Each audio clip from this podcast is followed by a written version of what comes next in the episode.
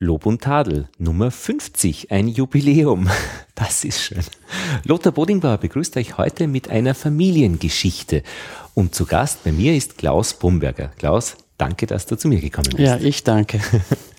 zu mir ist jetzt wirklich bei mir zu Hause. Der Hund hat sich's bequem gemacht. Kaffee ist vorhanden, Wasser.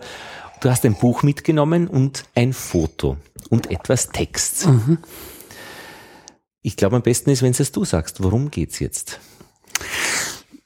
Naja, in dem Buch geht's um die Geschichte von zwei Familien, die eigentlich nichts miteinander zu tun haben, die sehr weit voneinander entfernt sind, sogar sehr, sehr weit, räumlich, politisch, religiös, geografisch. Das zum einen eine kinderreiche äh, katholische Bergbauernfamilie aus einem Südtiroler Gebirgsdorf. Und ich bin ein Nachkomme von dieser Familie. Und auf der anderen Seite haben wir eine äh, Familie, eine zunächst wohlhabende Familie aus dem Wiener Bürgertum. Und deren väterliche Seite ist jüdisch die Großeltern sind 1859 aus Pressburg, also heute Bratislava, zugewandert. Und die mütterliche Seite ist nicht jüdisch, äh, die kommt äh, aus dem oberen Donautal, aus Wesenufer bei Engelhardzell, das ist zwischen Passau und der Schlögener Schlinge. Und sie ist dort Tochter äh, der Kirchenwirtleute und geht dann als ausgebildete Krankenschwester um die Jahrhundertwende nach Wien und arbeitet eben als äh, private Pflegerin, heute würde man sagen, also 24-Stunden-Hilfe äh, in jüdischen Familien und lernt dort eben ihren Mann kennen und da kommt dann 1919 der Sohn Ludwig äh, auf die Welt. Ja. Und wie gesagt, das sind zwei Familien, die weit voneinander entfernt sind. Die einen im Pustertal, die anderen hier in Wien. Äh, wobei eben eine Seite aus Pressburg zugewandert ist, die andere aus dem oberen Donautal. Und sie hätten sich auch wahrscheinlich nie getroffen, wenn die Geschichte unter Anführungszeichen normal verlaufen wäre, sondern sie sind eben durch politische äh, Ereignisse äh, dann zusammengezwungen worden. Ja. Und dieses Zusammenzwingen war irgendwo dazwischen, zwischen Ge diesen zwei Orten. Genau. Das ist, Wien und Südtirol. Genau. Und das ist eben in, in Oberösterreich, also in dem Ort an der Donau, wo die, die Mutter herkommt. Dort hat sich die Familie Bär, wie sie heißt, 1917 äh, ein Anwesen gekauft. Also die Wiener Seite? Ja, ähm, das war angelegt als Sommersitz, als Alterssitz dann einmal. Ja. Ähm, und diese, äh, dieses Haus, dieses Anwesen wird dann als der Sohn, der nach dem frühen Tod des Vaters von ihm testamentarisch als Erbe eingesetzt wird, ähm, als der Sohn dann volljährig wird, äh, genau zu diesem Zeitpunkt schlagen die äh, lokalen Nazis dort oben zu und beschlagnahmen und arisieren dieses Haus. Mhm. Also bis zur Volljährigkeit war es noch geschützt durch die nicht-jüdische Mutter, die auch nicht politisch aktiv war. Und ähm, dann im März 1940, als der Sohn volljährig ist, er ist auch da zur Zeit im Ausland, mhm. ähm, weil er nach dem Anschluss äh, gleich äh, flüchten musste. Äh, ja, und äh, so, und der NS-Bürgermeister äh, lässt sich dann widerrechtlich von einem bestellten Gericht äh, dort oben als Verwalter des Gutes einsetzen und gibt es dann im Sommer 1940 meiner Familie, meinen Großeltern, äh, die äh, zur Pacht. Warum sind denn die von Südtirol weg? Ja. Ja, hier kommt ein zweites politisches äh, Ereignis äh, hinzu, neben der Arisierung die, ja, des Hauses. Ähm, nämlich äh, das, was man in Südtirol als Option nennt. Das ist in der Südtiroler Zeitgeschichte ein ganz tiefer Einschnitt, weil das war de facto fast ein beginnender Bürgerkrieg. Es gab ein, ein, ein Abkommen zwischen den beiden Diktaturen, zwischen Hitler und Mussolini dass äh, die Leute vor Ort also eine Wahl aufgezwungen hat. Ja, sie konnten wählen zwischen dem Bleiben und italienisiert weiter zu werden mhm. oder eben in das Großdeutsche Reich damals äh, nach in Ostdeutschland auszuwandern. Und meine Großeltern haben sich wie 86, 90 Prozent der Südtiroler dafür auch entschieden. 90 Prozent? Äh, ja. Mhm äh, wegzuziehen. Weg, wegzugehen. Und sie waren dadurch, dass sie ähm, da kommen dann sehr viele familiäre Schicksalsschläge dazu. Meine Großeltern waren also äh, verarmt, hatten einen sozialen Abstieg gemacht. Meine Großmutter zweimal. Sie war mit 14 vollweise, sie war mit 26 Witwe. Ähm, mit äh, drei Kindern, das vierte Kind schwanger und dann kamen mit meinem zweiten, dem zweiten Mann, meinem, meinem Großvater weitere Kinder, sie waren elf. Äh, und sie waren also auswanderungsbereit und haben dann diese Möglichkeit der Option aus verschiedenen Gründen, was ähm, in der Erzählung ein sehr heißes Thema ist, äh, eben sich entschieden, da auszuwandern und wurden eben im Sommer äh, vom NS-Staat umgesiedelt. Das wurde vom NS-Staat finanziert, organisiert, ähm, von seinen Sozialeinrichtungen betreut und begleitet.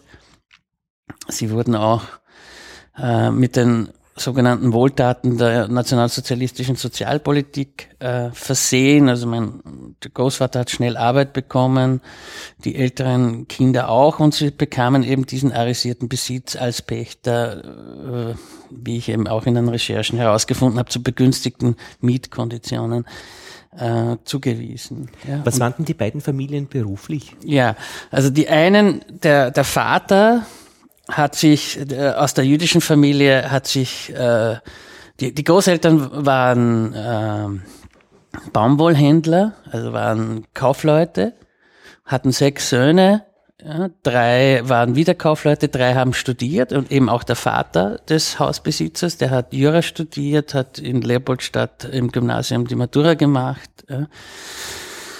Da habe ich auch die ganzen Jahresberichte äh, durchgesehen und habe herausgefunden, wie viel, wie viel waren in seiner Klasse jüdisch, wie viel waren katholisch, aus welchen Ländern, Teilen der Monarchie sind die Kinder gekommen, wo haben sie gewohnt, welche, welches Matura-Thema hatte er. Und er studiert dann an der Universität äh, Jura, belegt aber auch sehr schnell äh, Nationalökonomie und nach fertigem Studium geht er in den Journalismus und wird dann äh, Journalist in der Neuen Freien Presse, der größten und wichtigsten liberalen Tageszeitung in der Monarchie mit europäischem Format. Und er leitet dann ab 1904, also fast zwei Jahrzehnte, den Börseteil und berichtet tagtäglich also von der Wiener Börse. Die Mutter, wie gesagt, kommt eben aus der, dem oberen Donautal. Äh, die Eltern haben ein, das, das Kirchenwirtshaus und haben eine kleine Landwirtschaft. Mhm.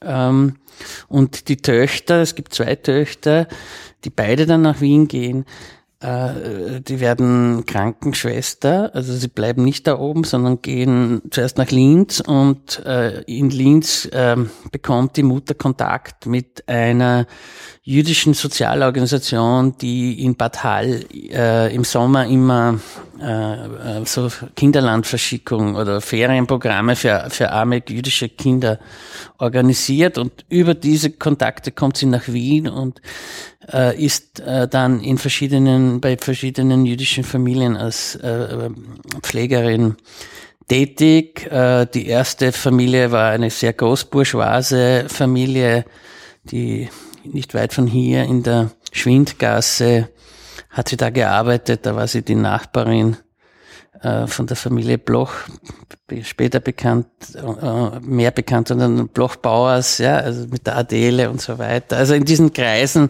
war sie da Pflegerin und über diese Kontakte Äh, da bekommt sie auch einen ersten Sohn, 1909.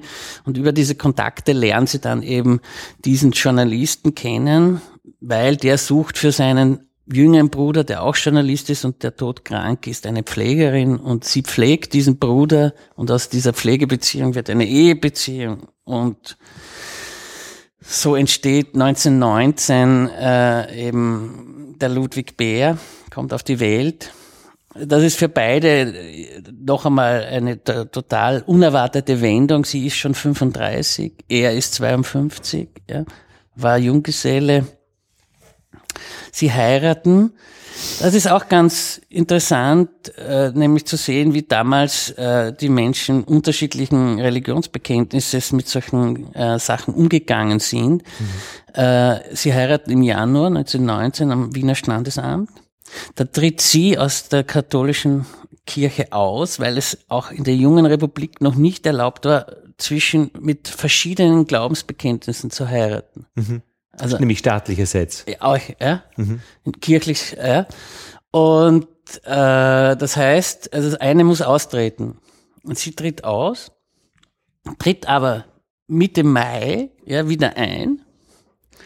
Und sie heiraten dann in Wien-Döbling, wo sie gewohnt haben, äh, äh, wie es im, im, im, im, im Hochzeitsbuch heißt, ja, nach dem Ritus der katholischen Kirche. Mhm. Also, und der Pfarrer erteilt ihnen einen Dispens cultus disparitas. Das heißt, einen Dispens aufgrund der verschiedenen Religionszugehörigkeit dürfen sie trotzdem auch katholisch heiraten und der Vater, der Mann bleibt bis zu seinem Tod Mitglied der jüdischen Gemeinde, der Kultusgemeinde hier in Wien und ist auch mhm. ähm, alt, im alten jüdischen äh, Friedhof, äh, im Zentralfriedhof äh, begraben. Ja. Mhm. Also an den Rändern der Religionen braucht es also spezielle Agreements, dass ja. man sich da in irgendeiner Weise begegnen kann. Und der, der, äh, der, der Sohn Ludwig wird katholisch getauft. Mhm. Ja. Die Südtiroler Familie sind ja, Südtiroler Familien sind, äh, kommen beide aus Bergbauernfamilien, aus Bauernfamilien. Mhm. Ja. Meine Oma kommt aus einer reichen Bauernsfamilie, die waren Holzhändler, die waren Viehhändler. Ja. Ähm, allerdings ist sie mit dem sozialen Abstieg konfrontiert, weil eben ihre Eltern sehr früh sterben. Mhm. Also sie ist mit 14 vollweise und dann werden sie und ihre fünf Geschwister werden aufgeteilt auf Bauern. Ja, und sie wird, muss dann schon als 14-Jährige, also als Dienstmarkt, ja, äh, arbeiten, zuerst beim Mesner Bauern, da muss sie auch Kirchenarbeiten erledigen. Ja, und kommt dann zu einem anderen Bauern ähm, äh, und der ist auch Gasthausbesitzer. Ja? Und da lernt sie einen äh, Sohn äh, kennen von einem anderen wohlhabenden Bauern, den sie dann auch heiratet. Ja? Und da kommt sie dort zuerst hin als Köchin und dann ist sie die, die Frau dort, steigt also wieder auf. Ja? Äh, und der stirbt allerdings eben schon vier Jahre nach äh, der, nachdem sie geheiratet haben, also an, an, an Magen- und Darmproblemen. Und äh, ja, das war äh, eine große Liebe. Ja. Also ich habe im Zuge der Recherchen Karten gefunden äh, bei einer Tante, die sie sich äh, geschrieben hatte mit ihrem Mann, mit ihrem ersten Mann während des Ersten Weltkriegs. Der war äh, an der Dolomitenfront im, äh, an, ähm, da im, im Pustertal im Einsatz. Mhm. Und diese Karten, das ist auch interessant, hat sie sich aufbehalten. Ja? Also, mhm. also sie hat sie auch, also nachdem sie dann den zweiten Mann geheiratet hat, nicht weggegeben. Mhm. Ja. Sie hat sie in die Auswanderung mitgenommen. Mhm. Und jeder, der schon einmal einen Umzug gemacht hat, noch dazu in ein anderes Land und das mhm. damals vor 80 Jahren, weil, also da, das musst du dir schon genau überlegen, was du mitnimmst. Ja, das heißt, mhm. das hat das offensichtlich für sie eine, eine, eine große, mhm. eine große Bedeutung. Ja. Und damit war es dann auch dir zugänglich. Ja. Und ist auch in das Buch eingeflossen, also Auszüge davon. Ja. So, und mein Großvater, der kommt aus einem anderen Südtiroler äh, Tal, einem Seitental des Bustertals, auch aus einer äh, Bauernsfamilie, da waren sie 14 Kinder, er war der jüngste Sohn. Ja. Und äh, das ist ganz am, am Ende der Welt, in einem Seitental, 1600 äh, ähm, Meter hoch, äh, am, am Fuße der, der Riesenfernergruppe. Und das ist auch interessant, wie er, wie kommt, das war für mich interessant herauszufinden, die Mobilität. Ja, wie kommt er aus diesem Seitental ins Bustertal? Ja? Mhm. Also auf Entfernung wenig spektakulär erscheinend, aber es für unterschiedliche die, Täler. Ja, für die damalige Zeit war er, das erzählen auch Verwandte, schon ein Fremder in dem Ort dann im Bustertal, weil der Dialekt war anders. Ja. Wie viele Kilometer sind das? Das ist mit dem Auto fährst du vielleicht eine Stunde. Ja. Also, Oben drüber oder? Naja, da fährst du nach, Brun nach Bruneck und in Bruneck mhm. fährst du in Seitental nach, Ahn, mhm. äh, nach, nach St. in Taufers in das mhm. Richtung Ahn Anteil und dann ist das noch eine Abzweigung. Äh, ja, und das hat wiederum mit, auch wieder indirekt mit zwei Dingen zu tun. Das erste ist ganz entscheidend für die Sozialordnung damals in diesen Südtiroler Tälern, in diesen Tälern, ist das Erbrecht. Nämlich, dass der älteste Sohn alles kriegt und mhm. die anderen nichts. Mhm. Ja, das, das, dieser Mythos, mhm der, des, des freien Tiroler Bauerns, ja, wo sie ja immer so stolz sind, dass wir in Tirol waren als Bauern schon viel freier als ihr da draußen mit eurer Leibeigenschaft und so weiter. Was stimmt? Allerdings, dieser Mythos beruht eben auf der Knechtschaft im wörtlichen Sinne der jüngeren Geschwister. Mhm. Die Adeligen haben das ja auch. Äh, diese, da gibt es ein eigenes Gesetz, äh, dass die nur an den Ältesten weitergeben. Und das muss man irgendwie mit heutigen Dingen kombinieren. Ja, dass das äh, da, gemacht das kann, werden kann. Kann durchaus sein. Ich meine, im bäuerlichen Bereich ist es halt so, mhm. dadurch hast du überhaupt keine Chance. Mhm. Also äh, die Gesellschaftsstruktur damals mhm. war also keine Wahlmöglichkeit. Mhm. Also wenn du ein Jüngerer bist, mhm. kannst du entweder Knecht am eigenen Hof sein mhm. Oder du gehst woanders hin. Da brauchst du aber eine Erlaubnis, dass du weggehst. Nein, das nicht. Okay, man kann gehen. Man kann, aber als Dienstbote woanders hin. Mhm. Ja? Und die Schicksale dieser Dienstboten, die waren oft mhm. sehr, sehr brutal. Das mhm. kann man in den heutigen Erzählungen immer noch finden. Mhm. Äh, was hast du sonst noch für Möglichkeiten? Die, die Handwerksberufe waren besetzt, mhm. ja, also die hatten ihre eigenen Familienangehörigen äh, zu versorgen. Ähm, Eventuell noch, dass einer ja, Pfarrer wird oder, oder Klosterschwester. Bei meinem Opa gibt es auch zwei Schwestern, die Klosterschwester. Mhm. Ja, nach Innsbruck dann Aha, gegangen. das waren so Seitenausstiege. Äh, äh, Ausstiege. Aber sonst ist es, ist es sehr heftig. Ja? Mhm. Und das hat natürlich auch, also was Aggression, was Gewalt anbelangt, auch das Verhältnis zum Vater. Mhm.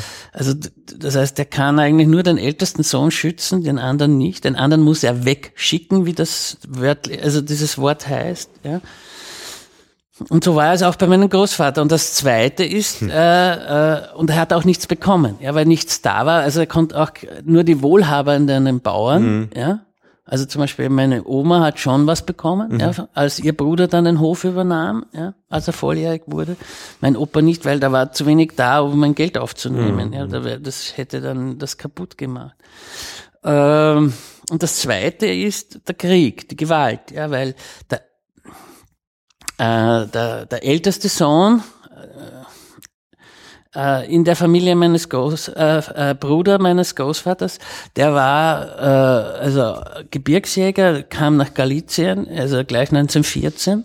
Ja, wurde in Galizien wurden ja sehr viele Tiroler Kaiserjäger eingesetzt, die wurden verheizt, da wurden ja Zehntausende äh, gleich in die Kriegsgefangenschaft äh, äh, sind sie gekommen und er, dieser Bruder kommt, äh, das habe ich herausgefunden, dann in ein Lager in Mittelsibirien äh, das heißt Achinsk.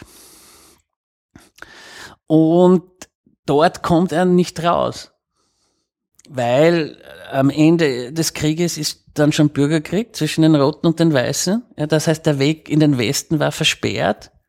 Und er, äh, mit, mit der neuen Sowjetregierung schließt Österreich erst 1920 ein Rückführungsabkommen. Äh, äh, ja. Das heißt, er kommt erst Ende 1921 mhm. kommt er zurück. Mhm. Und 1918 bricht ja dann die Kommunikation zwischen Südtirol und Österreich ab. Die Italiener verriegeln ja total die Grenze. Mhm. Das heißt, sie haben keine Nachrichten ja, und glauben, dass der schon tot ist. Ja. Mhm. Und dann wäre, ist die Frage, also ich glaube, dass mein äh, Opa mit einem anderen Bruder, der sich schon die, die Hoffnungen auf den Hof gemacht hat und mit dem er zusammen auf der Dolomitenfront war, ja, möglicherweise wäre er dort geblieben. Ja. Jetzt kommt dieser aus Russland zurück. Am Anfang haben die Leute in dem Dorf gar nicht erkannt, ja, weil er war sieben Jahre weg. Hat auch eine spannende Weltreise gemacht. Der, der musste dann mit der Transsibirischen Eisenbahn bis Vladivostok fahren. Mhm. Und dann mit dem Schiff, ja, äh, ist der runtergefahren durch äh, das japanische Meer, ja, dann damals Ceylon, heute Sri Lanka, Indischer Ozean, Rotes Meer, Suezkanal, Mittelmeer, ja, bis Triest und ist dann rauf, ja.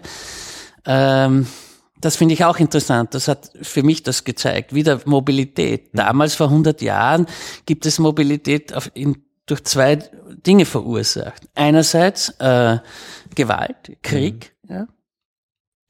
Der wäre sonst nie aus seinem Tiroler Dorf da mhm. rausgekommen. Oder wie wir es auf der Familie Bär-Seite sehen, wo es Cousinen äh, gibt von dem Ludwig Bär, die die so in Künstlerkreise hineinkommen, so Klimt, Schiele, mhm. Hans mhm. Böhler, eben durch sehr reiche, ja, also oder auch Handel, äh, Handel, Baumwollhandel, Baumwollhandel auch, ja, der Handel und das andere wäre so reiche Kunstszene äh, und äh, St. Petersburg und ja, die Böhler sind ja Industrielle und so weiter, die haben auch überall Dependancen, mhm. das wäre wieder die wirtschaftliche Aspekt, ja. Mhm. Und dann kommt er zurück und deshalb geht der, der, der Bruder, der sich schon äh, Hoffnungen gehabt hat, ja, der geht dann nach, äh, nach in, ins Bustertal. Da war er ja auch eingesetzt auf der Dolomitenfront, hatte mhm. äh, und wird dann Verwalter einer großen Landwirtschaft. Ja. Der zurückkommt, ist der Älteste. Ja. Und der hätte dann praktisch den Hof Hat ihn auch bekommen. Hat ihn auch bekommen. Ja, ja. Und, und die zwei Jüngeren, davon einer mein Großvater, mhm. die gehen dann weg. Mhm. Und die gehen raus ins Pustertal. Ja? Jetzt, äh, also es, es braucht, das ist auch sehr interessant in so Familiengeschichten, es braucht sehr vieles ähm, an, an, an, an, an politischen, aber auch eben an äh, Ereignissen, an, an gesellschaftlichen Strukturen, äh, damit diese Bewegungen, die da in der mhm. Familiengeschichte äh, sich vollziehen, zu verstehen sind. Ja? Und wenn einer zurückkommt äh, von Vladivostok und alles, was davor und danach war, der bringt ja dann auch etwas mit von draußen und das Ganze lebt sich anders weiter, als wenn ja. er nicht weg gewesen wäre. Jetzt haben wir da jetzt viele Zutaten. Mhm. Wir haben viele Menschen, ein Netzwerk wie ein Fischernetz, wo Knoten gemacht worden sind. Und jetzt könnte man sagen, das ist ja eigentlich ganz normal. So ist Leben. Ja, ich glaube ja auch, äh, das ist das Interessante neben meiner persönlichen Involvierung, weil ich eben Teil eines der beiden Familiensysteme bin, ja, war ja für mich äh, zu sehen an diesem sehr unscheinbaren Haus, das da in der Landschaft steht, das ja heute auch noch steht, in, in, in, in, diesem, in diesem kleinen äh, Ort Wesenufer 300 Einwohner. Ja? Also von außen etwas äh, abfällig könnte man auch sagen, ein richtiges Kaff. Ja? Mhm. Wer wohnt dort jetzt? Äh, da komme ich gleich drauf okay. zurück. Ja? ähm, und dieses, dieses Haus kann in Verbindung mit, also mit seiner Geschichte selbst und in Verbindung mit zwei Familiensagas, ja, wahnsinnig viel von europäischer Zeitgeschichte erzählen. Mhm. Ich glaube, aufgrund des dramatischen Verlaufes der, Zeit, der Geschichte in der ersten Hälfte des 20. Jahrhunderts ist das bei, bei sehr, sehr, sehr vielen, fast bei allen Familien. Mhm. Ja? Also das, also das mein Buch ist auch eine Anregung, mhm. diese Geschichte nachzugehen für einen selbst. Was mhm. ist in seinem eigenen Haus, in seinen eigenen Familien damals los gewesen? Hier ist es natürlich schon eine noch einmal extreme Verdichtung durch äh, eben diese politischen Eingriffe der Arisierung des Hauses und nach 45 wird das Haus ja restituiert. Ja, die, die Mutter der Besitzer wird in, in, in Dachau ermordet und die Mutter beantragt dann nach 45 gleich die Rückstellung des Hauses. Sie bekommt das auch zurück. Äh, Im November 1950 ist auch ein exemplarisches Beispiel, wie schwierig damals ähm, äh, also Restitution war. Also man hat diese Frau von Seiten der Behörden, Finanzbehörden, von Seiten der Gerichte ordentlich anrennen lassen. Man hat da ordentliche Schikanen eingebaut. Obwohl die Rechtslage im Vergleich zu anderen Fällen hier eindeutig war. Und sie bekommt es zurück und verkauft es äh, ein Jahr später an eine ortsansässige Familie. Und die nächste Generation dieser Familie ist heute äh, der Besitzer dieses Hauses. Ja? Ahnen die irgendetwas, was mit diesem Haus verbunden ist? Ja, schon.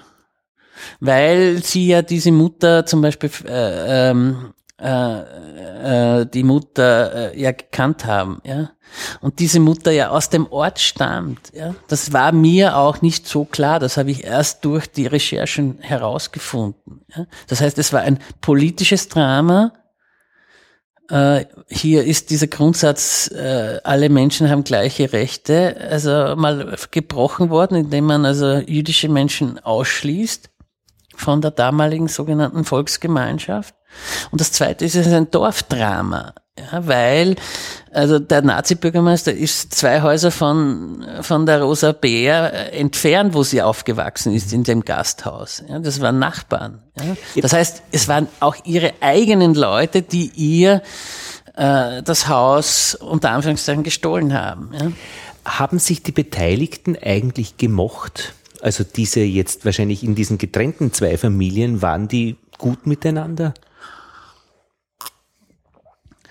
Ähm, die, die, wie gesagt, der Besitzer war, ähm, war ja äh, 1940 nicht äh, äh, da. Er war, er ist nach dem, er hat sich äh, politisch schon engagiert in Zeiten des äh, Austrofaschismus. Er hat er war Tischlerlehrling, ist dann in die Gewerkschaft gekommen, war vorher äh, bei den sozialdemokratischen Arbeiterturnern.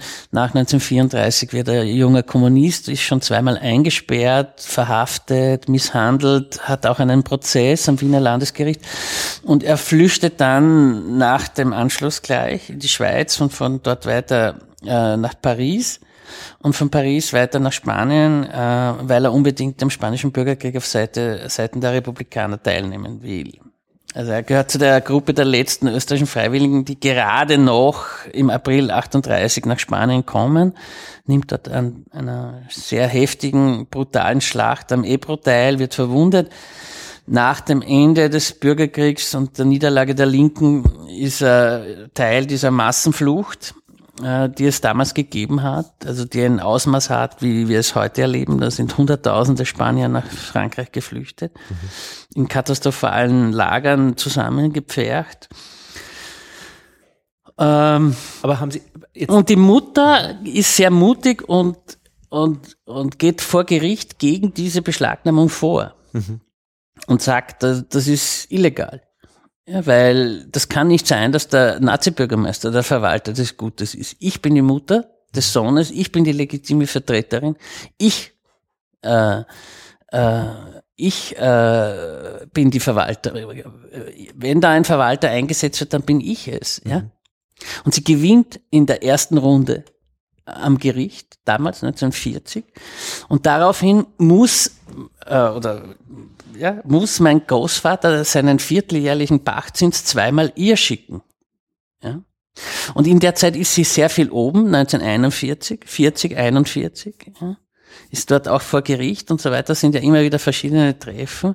Und da gibt es auch einen Kontakt ja, zwischen, zwischen meinen Großeltern und ihr. Mhm. Und so aus der Erzählung der Kinder der, meiner Großeltern, ja, war das so, dass sie da am Anfang schon sehr, sehr skeptisch natürlich war. Wer sitzt da in meinem Haus? Mhm. Was, was tun die da? Ja. Aber so innerhalb der Familien selbst, also nicht einmal die Vermischung der beiden Familien, mhm. äh, war, waren, die, waren die gut miteinander? Also der Südtiroler Teil und, und, der, und der Wiener Teil oder weiß man da nichts drüber?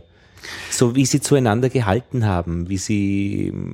Also jetzt intern. intern. Im Südtiroler Teil muss man sagen, dass es einen ganz, ganz schweren Familienstreit gab um diesen Hof wo meine Oma hingeheiratet mhm. hat. Und zwar zwischen der Familie des ersten Mannes und der Familie des zweiten Mannes. Weil es war lange Zeit nicht klar, wer diesen Hof kriegt. Mhm. Weil es gab beim ersten Mann einen jüngeren Bruder, der hatte auch schon eine Liebschaft und ein Kind zu der Zeit, wo meine Großeltern geheiratet haben. Das heißt, es gab dann zwei Erben. Mhm. Naja, die Zutaten für eine, für eine große Sache. Ja. Okay. Und da gab es einen großen Streit, ja, mhm. der eben dazu geführt hat, dass meine Großeltern vom Hof 1931 äh, gegangen sind, gegangen worden sind, je nachdem. Ja. Und zum Beispiel, da gab es dann jahrzehntelang äh, zwischen erster und zweiter Familie keinen Kontakt. Mhm. Der ist erst durch diese Recherchen und durch diese Kontakte, die aus den Recherchen mhm. heraus erfolgt sind, das erste Mal wieder entstanden. Jetzt an dieser Stelle eine quantenphysikalische Beobachtung. Äh, in der Quantenphysik gibt es ja kein Messen, ohne das System zu verändern. Wenn du ein Buch darüber schreibst, wirst du ganz gravierend dieses System verändern. Mhm. Und dein Buch trägt auch den Titel, worüber wir nicht geredet haben. Und dieses Nicht ist in Rot geschrieben obendrein. Das heißt, äh, es gibt da offensichtlich Stellen, äh, wo man ähm, einen Hebel ansetzen kann, um etwas ein bisschen aufzuheben und du hast das offenbar gemacht.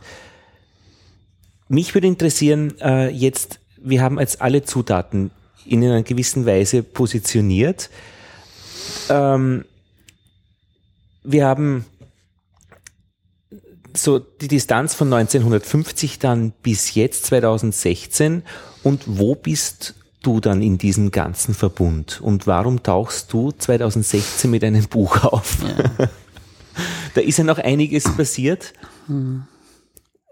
Ja, also ich bin ich bin die Enkelgeneration meiner Großeltern. Ja, also du bist ein Enkelkind und du bist eines von fünf Enkelkindern, glaube ich, oder? Ja, also die Großeltern haben sehr viele äh, Enkelkinder. Ja? Also wir sind also un ungefähr 17, 18, glaube ich. Ja? Aber deine Eltern äh, sind, äh, du bist äh, seiner Familie mit fünf Brüdern, glaube ich. Genau, mit vier Brüdern. Vier Brüdern, das heißt, ihr seid zu fünft. Ja, genau. Die Bumbergers. Ja. ja. Die sind wiederum, jetzt bringe ich mich ins Spiel, mir bekannt, weil ich aus Altheim bin, mhm. wo auch die Bumbergers ja. gewohnt haben, am Straßenmeister Reiberg, weil dein Vater Straßenmeister war. Und der Meister des Netzwerks Netzwerkes übrigens. Ja. Okay. Ein Straßenmeister ist einfach ein, einer, der ja. ein Netzwerk verwaltet. Ähm, und das ist wichtig. Mein Vater ja, stammt aus diesem Ort im oberen Donautal. Aha. Okay, da ist jetzt eine Verbindung, die. Der hat versteht. dort gelebt. Mhm. In der Zeit, als äh, meine Großeltern und meine Mutter da hingekommen sind. Mhm.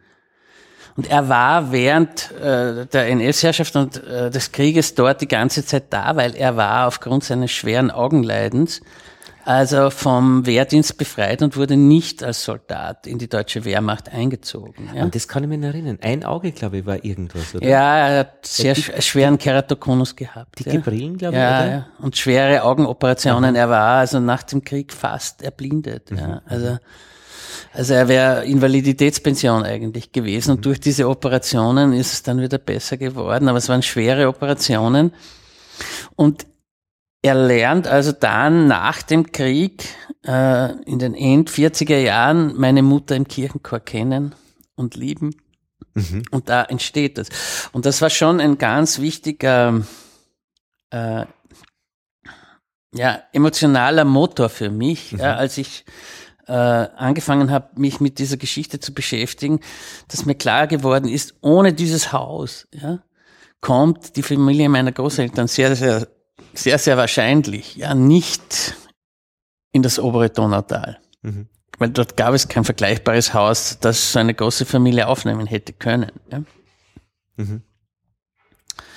Und Dein Vater und das heißt, das ist, das Haus mhm. ist schon ein wichtiger Baustein, dass sich meine Eltern kennenlernen und ich auch in die Welt komme. Ja? Und dein Vater ist äh, schon eine Verbindung äh, aus Südtirol und Wiener Teil. Nein, Nein, er ist aus der Südtiroler Nein, Teil. Nein, mein Vater ist aus diesem oberösterreichischen Teil. Ja? Aus dem oberösterreichischen Teil, der wohnt dort, kommt dort aus einem Bauernhaus, ja. Warte, hilf mir noch einmal, dieser Vater war Mein Vater. Dein ja. Vater. Mein Vater hat ja mit den beiden Familien unter Anführungszeichen nichts zu tun. Ja. Er lernt eine Tochter dieser Südtiroler Familie kennen und heiratet geht's. sie. Ja. Okay, jetzt ver verstehe ich die Verbindung. Er lernt eine Tochter dieser Südtiroler Ver Verbindung kennen, deine Mutter. Genau. Und die war praktisch eine Tochter dieser Südtiroler Familie, Seite. ja. Die Wiener Seite war nur die, der Teil der Familie, die das Haus verloren haben. Genau. Alles klar. Ja. Okay. Was mich interessiert, Und- ja genau. Ich meine, ich beschreibe das auch in der Einleitung.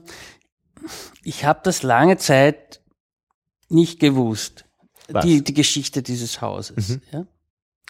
Die, dass es wirklich jemanden weggenommen wurde War- aufgrund der politischen Umstände, nicht das- persönlich weggenommen, ja, aber ja. die Familie, Das deine Familie ich. profitiert. ja, genau. Profitiert unter Anführungszeichen. Na, das profitiert ist, würde ich so In sagen. wirtschaftlicher Hinsicht. Ja, in wirtschaftlicher Hinsicht. Ja, ich habe das durchgerechnet. Also äh, der, der Pachtzins, den sie gezahlt haben, der war in etwa auf einem Viertel, ja, was die Familie Bär vor der Beschlagnahmung, das war damals, die Gründe waren verpachtet, Ja. Ähm, äh, bekommen hat. Ja, also die, die Mutter hat drei Jahresgehälter, äh, jetzt neben dem immateriellen Schaden und äh, das, was äh, das Haus für sie bedeutet hat, hat sie verloren. Ja, ähm, ja aber ich habe das erste Mal erfahren, ja, so um 1979, da war ich äh, mein Matura-Jahr, da war ich 18. Damals wurde diese US-amerikanische äh, Serie Holocaust ausgestrahlt. Ja? Und da kann ich mich erinnern, dass meine Mutter das das erste Mal erwähnt hat. Jetzt, Und jetzt muss man dazu sagen, also zwei Drittel meiner Cousins haben vor dem Buch das nicht gewusst, ja? bevor ich mit dem Buch angefangen habe zu arbeiten. Das heißt, du hast ein neues Kapitel eröffnet. Äh, Die hatten, da war die Erzählung, es gab diesen guten Nazi-Bürgermeister, so hat er das ja auch verkauft, der einer armen, kinderreichen Familie dieses Haus gegeben hat. Ja? Ähm, ich habe das damals äh, erfahren, aber ich habe nicht nachgefragt, ja. Obwohl es im Studium ein Schwerpunktthema war. Ich war mehrmals in Auschwitz, ich war in Mauthausen. du hast studiert Geschichte, Geschichte. und Politikwissenschaften. Ja. Aber ich habe nach dieser Familie nicht gefragt. Ich habe es manchmal äh, als Anklage meiner Mutter, wenn wir gestritten haben, auf den Kopf geworfen. Du hast mir nichts zu sagen. Also ihr habt in einem arisierten Haus gewohnt. Und dann war es lange, lange, lange Zeit weg, auch für mich. Ja? Also es ist im Studium nicht aufgetaucht, es ist später nicht aufgetaucht. Und 2008, also heute vor acht Jahren etwa, bin ich mit einem Bruder, das ist dann doch kein Zufall, glaube ich, im Nachhinein, dass es ähm, in einem äh, äh, äh, doch Familienerlebnis zusammenhängt. Ja. Mit einem Bruder war ich Radfahren im Finchgau, das es auch in Südtirol war. Und da sind wir an einem Abend in einer Dorfkirche, ja, in einem Konzert mit jüdischen Liedern. Und wir sitzen da drinnen und auf einmal taucht dieses, dieses jüdische Haus wieder auf. Ja.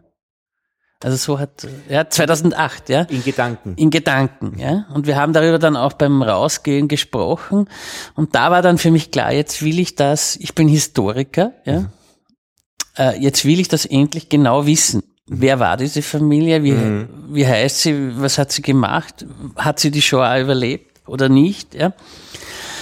Und, ähm, und wie kommt mein Großvater und seine Familie genau in dieses Haus? Wie, wie geht das für sich? Ja, das wollte ich da für mich einmal nur selber wissen. Ja? Und aus dem ist dann eine, eine sehr intensive Arbeit geworden. Jetzt bist du Historiker und du hast ein historisches Buch geschrieben, eine historische Aufarbeitung, wie ein Historiker arbeitet mit Quellen. Du bist kein Psychologe, das heißt, du hast nicht untersucht, was das mit diesen beteiligten Menschen macht.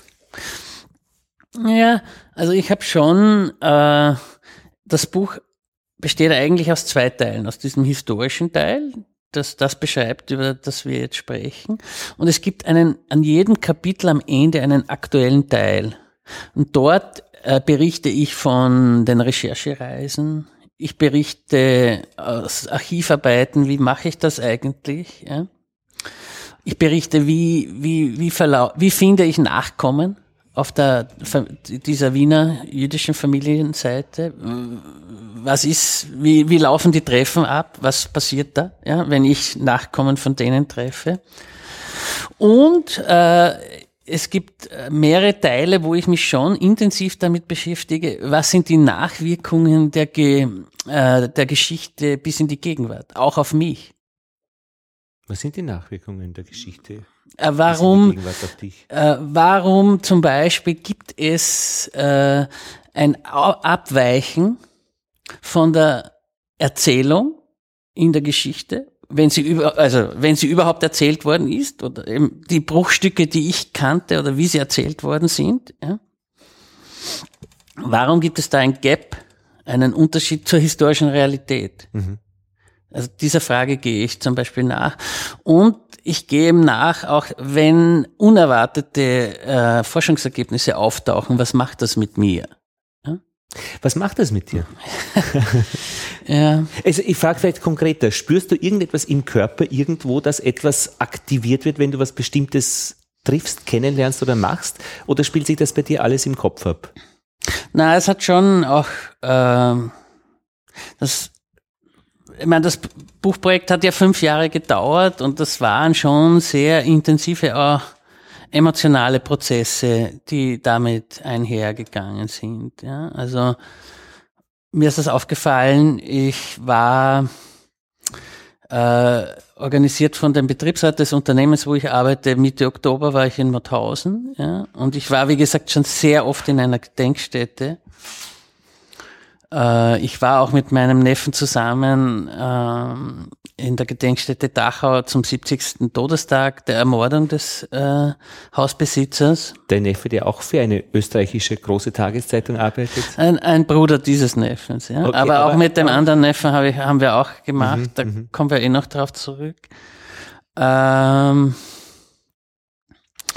und ich fand es interessant. Ich hatte das erste Mal jetzt, wie wir in Mauthausen waren, wirklich körperliche Auswirkungen. Ich habe das erste Mal, also enge, also mhm. als, in ein, als wir in die Baracke gingen, mhm. dann mhm. am Appellplatz, ja, habe ich das erste Mal wirklich Enge gespürt. Mhm. Ja. Was ich vorher also, mhm. also nicht hatte. Mhm. Ja. Also und ich bin mir sicher, das hat mit dieser emotionalen Nähe zu diesem Ludwig Bär auch zu tun die durch das Buch entstanden ist. Ja. Und das ist jetzt, das mhm. hat schon verändert. Es ist ein, also du, du, also es gibt einen konkreten Menschen jetzt auch, ja, der, dem du sehr verbunden bist, ja, mhm. der dort äh, in einem Konzentrationslager ermordet mhm. worden ist, ja. Mhm. Und mhm. ähm, also ich habe mich schon gerade in den in den Jahren in den ersten Jahren, wo sich eben herausgestellt hat, dass die historische Realität in einigen zentralen Punkten doch anders ist, als die Erzählung war. Mhm, als die Familiengeschichte. Ja. Äh, war, ja. Also da hatte ich schon äh, so das Gefühl, also jetzt ist mir die Haut abgezogen. Ja? Mhm. Also es wächst eine neue Haut. Ja? Und die du dir selbst äh, wachsen lassen musst. Also du kannst ja da niemanden fragen eigentlich. Ja, die muss wachsen durch da kann man schon durch die Auseinandersetzung, durch die Begegnung ja. eben zum Beispiel, äh, das war für mich auch eine große Unterstützung mit den Nachkommen mhm. auf der, auf der Bär-Seite, mhm. ja. Ähm, durch die, ich hatte sehr viel Kontakt mit mehreren Neffen.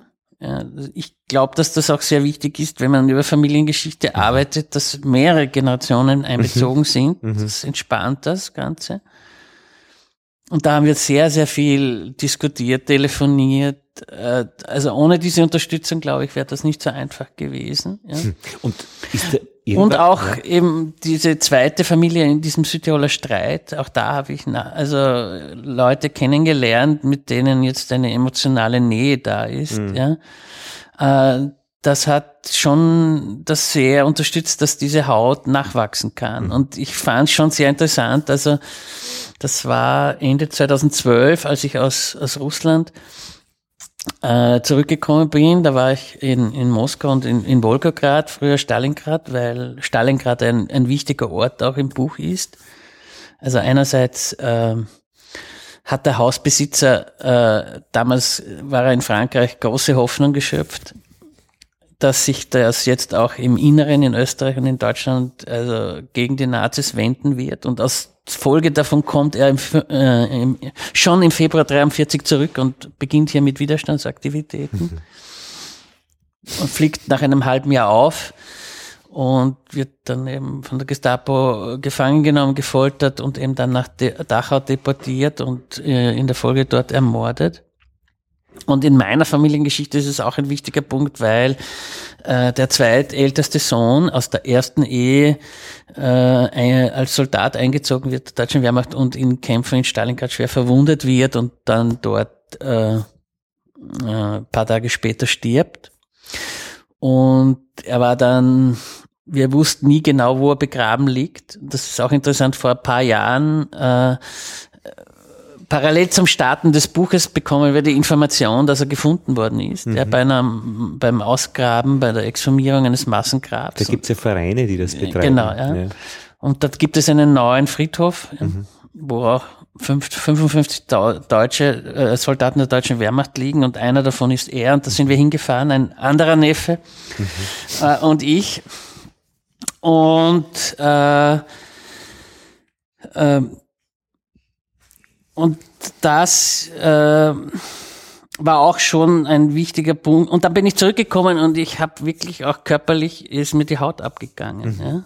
Hm. Ja. Die Haut als, als Schnittstelle praktisch. Ja. Als, als, als ja, die Haut ist ja etwas, was uns ja, mit ja. der Umgebung genau. verbindet. Ja. Kommt man da irgendwann in die Täter-Opfer-Beurteilung oder, oder also Benennung oder kann man das so von als Enkelkind so von außerhalb herumgehen äh, oder auch nach innen gehen. Also oft an, kommst du in die Gelegenheit, dass du dich bei Menschen entschuldigst?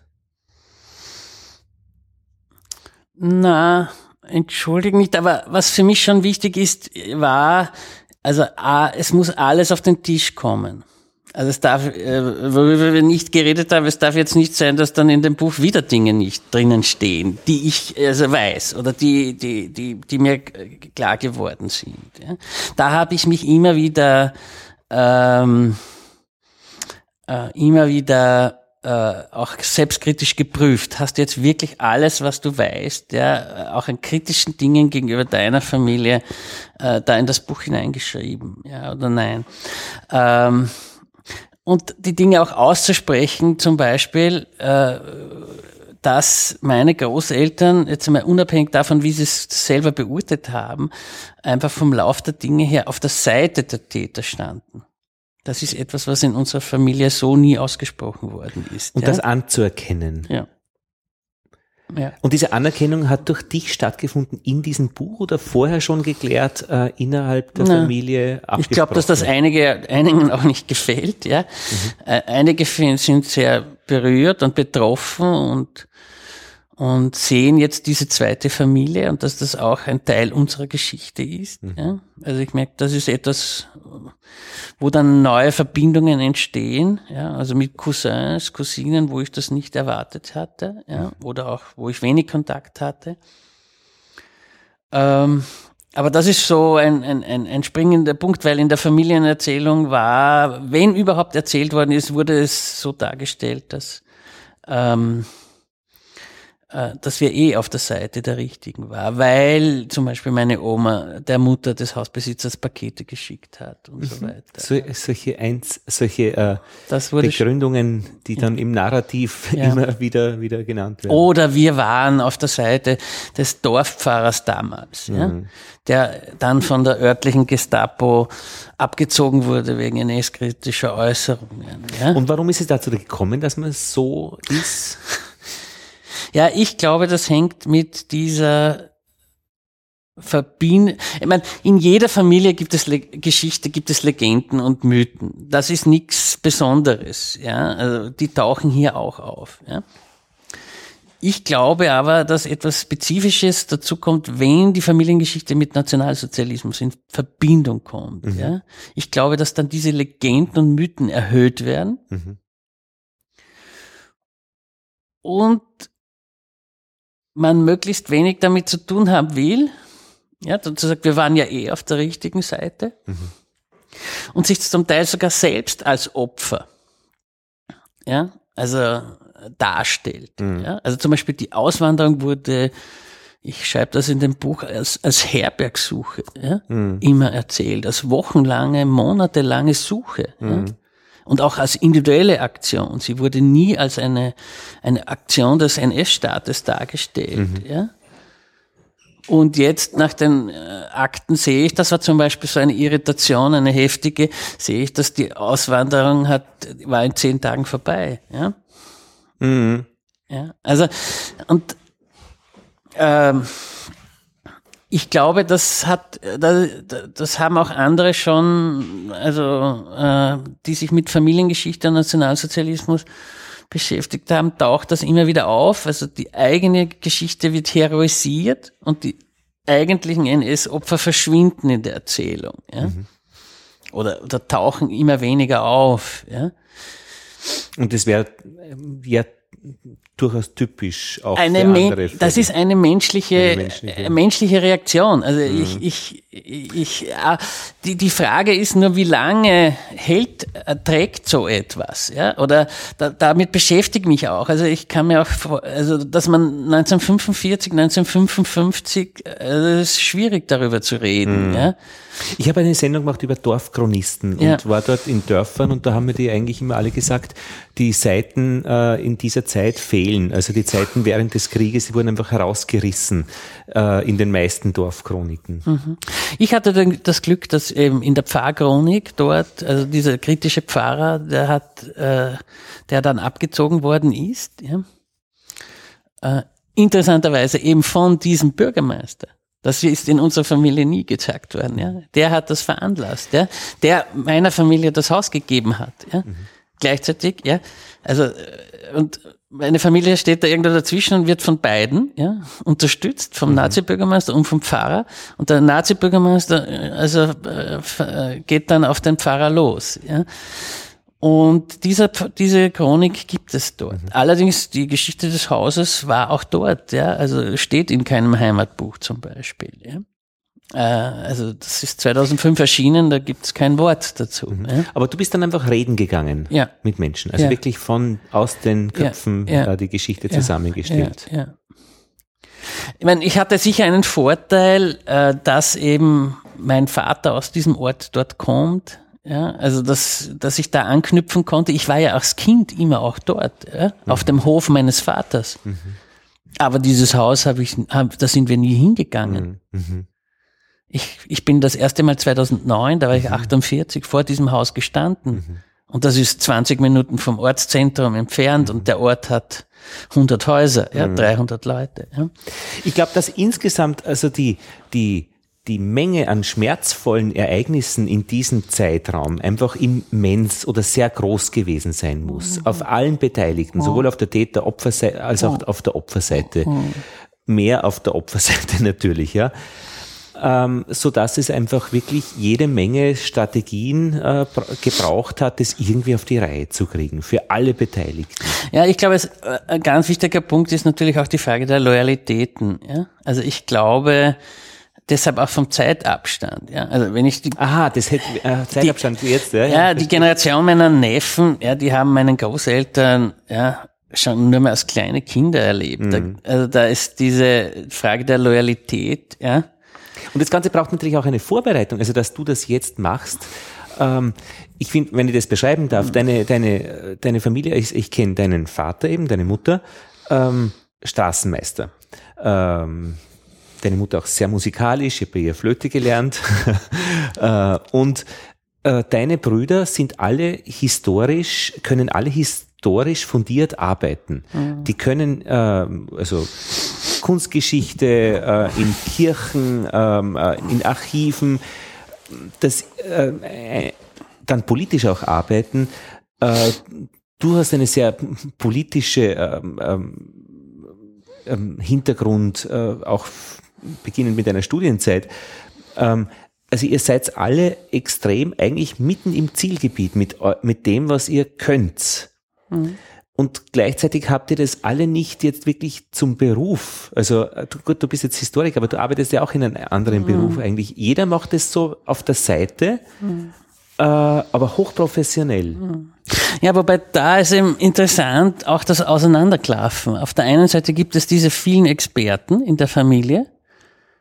Also wenn man die, wenn man die Generation von mir und auch die nächste Generation äh, sich anschaut, da haben also in unserer äh, engeren Familie 15 studiert bis mhm. jetzt und acht haben Geschichte als Fach. Okay. Also als Haupt- oder Nebenfach. Also mhm, könnte fast von, ja, wie andere eine Theologen oder ja, Juristen ja. oder Lehrerdynastie gründen, ja, ja, ist es bei uns die Historiker. Aber dieses heikle eigene Thema mhm. wurde lange Zeit nicht angeschaut, ja. Mhm. Das ist ja auch, das ist ja schon eine sehr interessante äh, Feststellung. Man hätte auch sagen können, boah, also als, als, als, als Eltern oder so, jetzt, ich habe jetzt Historiker, ich will das jetzt wissen, ich schicke die in die Archive, ja. Ein Neffe von dir hat dafür in unserem Familienarchiv äh, geforscht und eine Arbeit darüber ja, geschrieben. Ja. Naja, in anderen Familien, in der eigenen nicht, ist es immer ein bisschen schwieriger, ja. ja das, aber, weil eben da die Konfrontationen stärker sind. Ja, ja. ja? Ähm, und interessant war das, dass mein Vater diesen Kontakt verwaltet hat. Mhm. Der hat selbstverständlich nichts mit uns besprochen darüber, also mhm. mit den Kindern, was er dann praktisch deinem Neffen äh, weitergibt an Informationen. Geschweige denn hat man mir jemals diese Arbeit gezeigt in irgendeiner Weise. Ja. Okay. Ähm, aber ich meine, man kann es ja anders auch formulieren. Äh, Sie haben diese Geschichte dir überlassen, weil du der Erste bist in der Familie, der sich äh, dieser Sache, dieser großen Sache widmen kann. Ja. Naja, ist für mich auch eine, für mich war das auch klar, als ich es dann gesehen habe, also relativ schnell, um, um, was es da wirklich geht, ja, als ich die ersten Akten im, im Landesarchiv in Linz gelesen habe, ja, mhm. über die Arisierung des Hauses, es gibt ja dort 500 Seiten, allein zu diesem Haus. Ach so. Ja, 200 Seiten in Wien, ja, also die Nazis haben wirklich eine, also. Wirklich? 500 so viel? Äh, also nicht nur, äh, haben Leichenberge produziert, aber, aber eben auch Archiv, Akt, Aktenberge. Akten, Aktenberge, ja. Und als ich dann den ersten groben äh, Lebenslauf des Hausbesitzers gesehen habe am Dokumentationsarchiv für österreichischen Widerstand, ja, äh, wo die Experten auch den Namen sofort gekannt haben, wer das ist, ja, Ludwig Beer, ja, dann war für mich ganz klar, da gibt's jetzt also kein Zurück und, und da gibt's auch, da hätte ich sehr einen hohen Preis auch dafür gezahlt. Also das war mir ganz wichtig. Also dass ich das, da hätte ich von mir echt ein, ein, ein echtes Problem gehabt. Da hätte ich dann ein, ein, ein Problem, wo ich mich entschuldigen müsste, ja, wenn ich das nicht, wenn ich das nicht fertig gemacht hätte. Ja.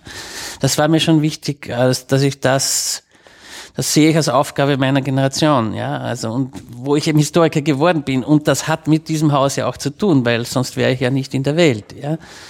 Ähm, und es war auch innerfamiliär meine Mutter, ja, die zweimal an Entscheidungen ganz wesentlich beteiligt war, dass ich Historiker geworden bin. Ich bin es nicht so geworden, wie sie sich wahrscheinlich vorgestellt hat. Aber, aber was, sie hat. Was waren das für? Naja, es wurde bei mir überlegt, äh, äh, dass ich, äh, dass ich nicht ins Gymnasium gehen soll. Ja. Das war, meine Brüder sind ja alle ins Gymnasium gegangen und das ist sicher, war die Entscheidung meiner Mutter. Ja. Du bist aber ins Gymnasium gegangen? Ja, ich bin dann gegangen. Ja. Und weil auf der väterlichen Seite haben nicht sehr viele studiert. Was war die Alternative? In die Hauptschule damals zu Aha. gehen, ja. Und äh, es war deine Mutter, die das vorgeschlagen ja, hätte. Ja, es sind auf dieser Eppacher Seite haben fast alle Matura gemacht. Ja, also es ist also auch in der nächsten Generation studieren alle. Ja, also es ist schon ein, das ist schon ein sehr interessantes hat mit dieser Auswanderung, glaube ich, zu tun. Moment. Bildungs als Aufstieg, ja. Also, schon, aber äh, du wärst dann in die Hauptschule? Ja. Warum? Alle ja, ich war nicht so gut in der Volksschule, ja, also so, so, so wahnsinnig gut, so schlecht war ich nicht. Aber, aber ich war auch immer ein bisschen hinten nach. Ich bin ein, ich bin ein Sommerkind, ich bin im August geboren. Ich, ich hätte eigentlich ein Jahr später erst, ja. Mhm. Also ich habe lange auch kämpfen müssen mit auch im, Ich war immer der Kleinste, ja. Also auch bei der Turnstunde im Gymnasium lange Zeit, ja. Ähm, und dann war das zweite noch, hätte ich ja Jus, studieren sollen und da war meine Mutter, die äh, dann gesagt hat, naja, du bist so interessiert an Geschichte, mhm. du sollst auch Geschichte studieren. Das habe ich dann, ich, nur Geschichte studieren, nicht Jura, aber äh, ist eine andere Geschichte. Also es war schon, und das war für mich, also also da hatte ich so das Gefühl, jetzt weiß ich, warum ich Geschichte studiert habe. Und das mhm. ist meine Aufgabe, das wirklich auch in der eigenen Familie und egal welche Schwierigkeiten das bringen wird. Ja. Hat sich jemand bedankt bei dir? Ja, es gibt schon welche. Ja. Hm. Also aus der äh, Brudergeneration, aus die, also aus diesen Cousins, Cousinen mhm. gibt's schon welche. Also jetzt kommt ein Cousin zum Beispiel nach Wien. Mhm Mitte Februar und hat gesagt, er möchte mal an die Orte gehen, wo die Familie Bär war. Mhm.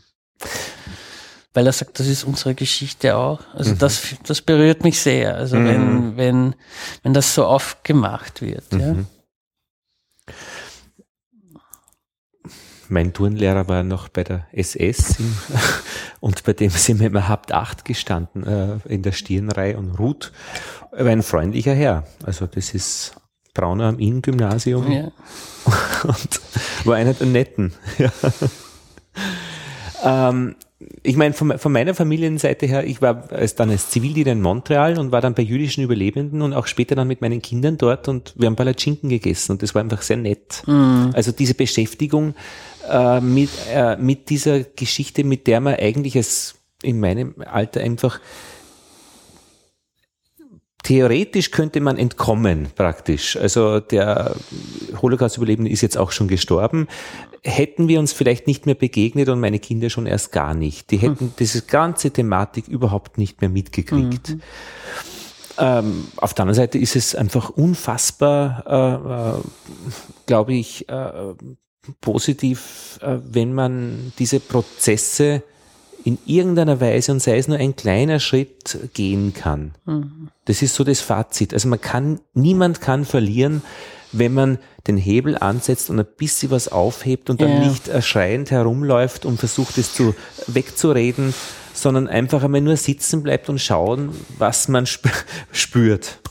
Ja, ich glaube, da sind wir wieder bei den körperlichen Auswirkungen. Mhm. Es, es verunsichert natürlich, es bringt schon etwas in, in Bewegung, naja, ja? also Menge, bestimmte ja. Bilder werden nicht mehr so klar oder so, es, es, es kommen schon die Dinge ein bisschen ins, ins Rutschen, die Legenden, ja? die, Legenden die, die stabilisierenden Faktoren, das stabilisiert ja alles, ja, eine Legende. Da, und deshalb ist es natürlich auch ja, jetzt leichter, wo wir in einem sehr viel äh, bei allen Problemen, äh, zumindest noch in einem stabilen Umfeld, äh, auch gesellschaftlich, aber auch emotional, glaube ich, ja, leben, sich auf diese Dinge einzulassen. Aber dann bin ich völlig bei dir. Wenn du da durchgehst, ja, dann entsteht eine viel intensivere und viel äh, äh, gefestigtere Stabilität. Ja, das ist dann ein, eine, eine, eine, eine, eine, eine wichtige, wenn du das als Teil deiner eigenen Geschichte, jetzt im Falle von Familien, in Österreich im Fall deines Landes, mhm. ja,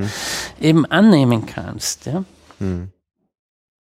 Und ich glaube natürlich auch, dass das schon Auswirkungen hat, um auch auf die Dinge, die in der heutigen Zeit äh, sich entwickeln und passieren, dann darauf zu schauen. Ja. Ja, aber was könnte man daraus lernen? Dass man keine fremden Häuser weg, also keine anderen Menschen keine Häuser wegnimmt? Äh, naja, also das wäre, also der, der, Rechtsstaat zum Beispiel, also ein mhm. ganz, ganz wichtiges Gut, ja. Mhm. Und die Erodierung des Rechtsstaates, ja, wenn, die man schon erkennen kann. kann wenn das passiert, ja. Mhm. Äh, oder eben sich dieser Frage zu stellen, ja, wenn sie, meine Großeltern in Südtirol, sie oder jetzt kollektiv damals die Südtiroler, ja, sich ja, für die Auswanderung nach NS-Deutschland entscheiden. Natürlich hatten meine, da habe ich nichts gefunden, ja. Wobei auch das war ja mein Punkt, das war so eine Angst auch bei mir, dass das da auftaucht, ja, äh, wo er sich bedankt zum Beispiel, ja, für die mhm. Zuweisung von, von, von jüdischem Besitz. Ja, das habe ich nicht gefunden. Ja. Würde auch meinem Bild des Großvaters mhm. als der sich da durchlaviert auf Stück äh, opportunistisch, ja, sich nicht festlegt in die eine oder in die andere Richtung nicht entsprechen, aber es hätte sein können, ja. Aber sie haben natürlich sich da nicht so entschieden, dass das am Ende, dass sie dann am Ende in einem äh, jüdischen Haus sitzen. Aber die Entscheidung, und das ist eben die Frage, ja, hat das in Kauf genommen. Mhm. Das ist natürlich schon ein heißer mhm. Punkt. Ja. Und das ist schon immer die Frage, ja, was nehmen wir in Kauf? Also mhm. da kann man schon einiges lernen. Ja, was nehmen wir in Kauf, wenn wir Entscheidungen treffen? Mhm. Und ich glaube auch in, in unserer noch gesicherten demokratischen äh, Umwelt ja, kommst du in deinem Leben immer an, in ein, zwei, dreimal an solche heiklen Punkte. Mhm. Und da finde ich, ist das dann ein Schatz, wenn man diese Geschichte hat. Aber die muss man ausgraben und das ist ein bisschen unangenehm. Sonst ist es tot. Oder dann, dann ist das, was wir so als diese mhm. Anekdoten in der Familie, die erzählt werden bei Familientreffen, aber das hat keine Kraft. Mhm. Das, finde ich, hat schon eine Kraft, ja, sich zu fragen, was sind die Auswirkungen meiner Entscheidungen? Bleibe ich moralisch integer oder, oder nicht? Ja? Also, mhm ich habe das auch beschrieben. Ich hatte, als ich mit dem Buch anfing, ja, das attraktive Angebot in einem Unternehmen, Personalchef zu werden. Ja, und da, der Haken war, dass äh, zu einem Drittel das Waffenproduktion ist. Ja. Soll ich das machen oder soll ich das nicht machen? Mhm. Ich habe mich dagegen entschieden. Ich glaube, dass das auch mit diesem Buch zusammenhängt. Ja. Aber interessanterweise ist das eine Erkenntnis, die praktisch nicht kopiert ist. Also niemand in diesem Buch hat solche Entscheidungen getroffen, aber du leitest so eine Entscheidung ab aus diesen Erfahrungen, die du mit diesen Menschen in diesem Buch gemacht hast. Ja. Revolutionäre gibt es ja an sich eben in dieser ganzen Geschichte nicht. Ja, doch, auf der anderen Seite, ja. Also der Ludwig Bär ist ja Kommunist, ist ja gläubiger, ja, ist gläubiger genau. Kommunist, ja, genau. ja, auch das ist ein spannendes Thema, ja. Mhm. Also wenn er leben würde, mit dem, das würde ich mit ihm gerne und, diskutieren. Äh, und diese Spanien-Geschichte, ja, ja. Ja, ja, und, und er war in der französischen Resistance, er war gläubiger Kommunist, okay. ja, ja. Also da ist schon diese, diese Seite. Ja. Aber in deiner Familie? In meiner Familie nicht. Aber das hat mich umgekehrt auch wieder an diesem Haus fasziniert, weil das Haus mit der Geschichte und der Geschichte der, dieser Familie Bär von Welten erzählt, die die mir immer schon wichtig waren. Ja? Und du hast ja Und die in meiner Familie, sagen wir es einmal so, also nicht so wahnsinnig gern gesehen waren. Ja? Und jetzt gibt es auf einmal dieses Haus, das kann von der Geschichte der Arbeiterbewegung erzählen, ja? es kann vom Judentum erzählen, es kann Gut, Kunst war eine Rolle. Es kann vom Sport erzählen. Der Ludwig Bär war auch Sportler, er war Fußballer, er war Skifahrer, Wanderer. Ja, also es ist schon also es ist ein, ein Paradox. Also das äh, macht für mich also die die, die Familie äh, interessanter, bunter. Ja. Und du hast ja auch über die polnische Gewerkschaft genau, dissertiert. Ja, ja, über Solidarność. Ja. Und diese Frage taucht hier auch auf. Also die, die Frage zum, wie stehe ich zum Kommunismus? Wie stehe ich mhm. zum Kommunismus als, als Herrschaftssystem? Ja? Ähm, Na, Prag. Also es hat mich schon eben in, in Themen hineingeführt, die, die mich lange schon beschäftigen. Wie geht es weiter? Du stellst jetzt das Buch vor, machst ja, Lesungen äh, genau, ja. und viele Leute werden nachher kommen und sagen, ja, bei uns ist es ähnlich. Genau, ja. Also, äh, äh also das ist immer ein Thema, worüber haben wir nicht geredet. Mhm. Ja.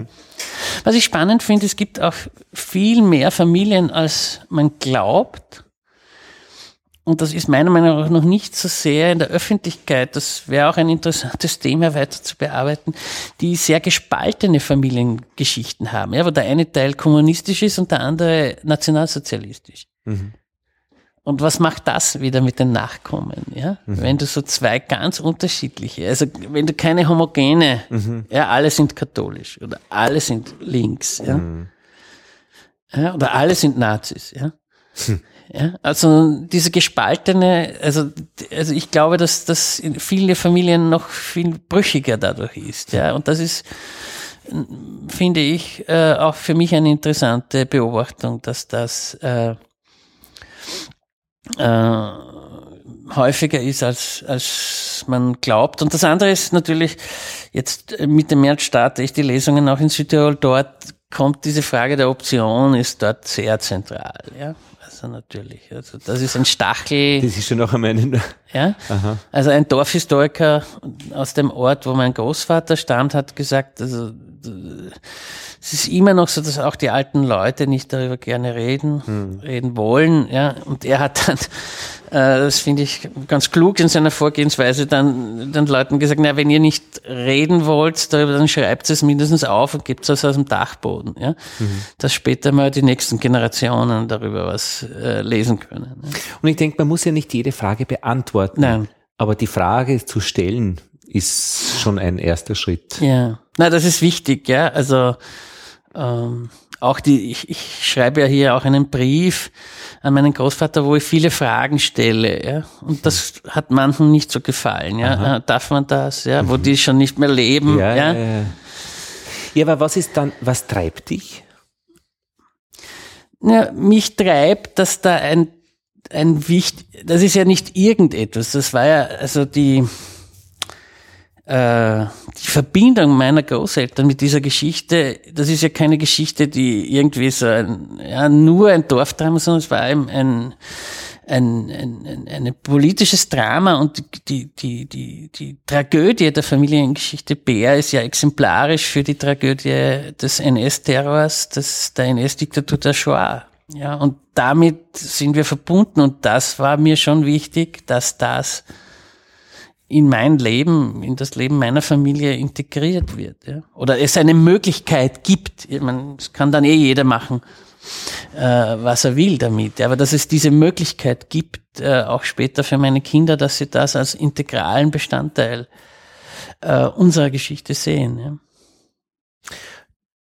wir werden jetzt nicht mehr darüber reden, aber du organisierst auch ein Symposium oder ein regelmäßiges Zusammentreffen von Menschen, Akademie an der Grenze, das heißt ähm, auch wieder die Haut, ja, ist eine Grenze äh, hier an der Grenze, äh, wo du dich an bestimmte Orte begibst und dort eine gewisse Zeit verbringst mhm. mit Menschen, die du einlädst. Mhm. Und das ist eine unglaublich spannende Geschichte, aber da werden wir mal eine eigene.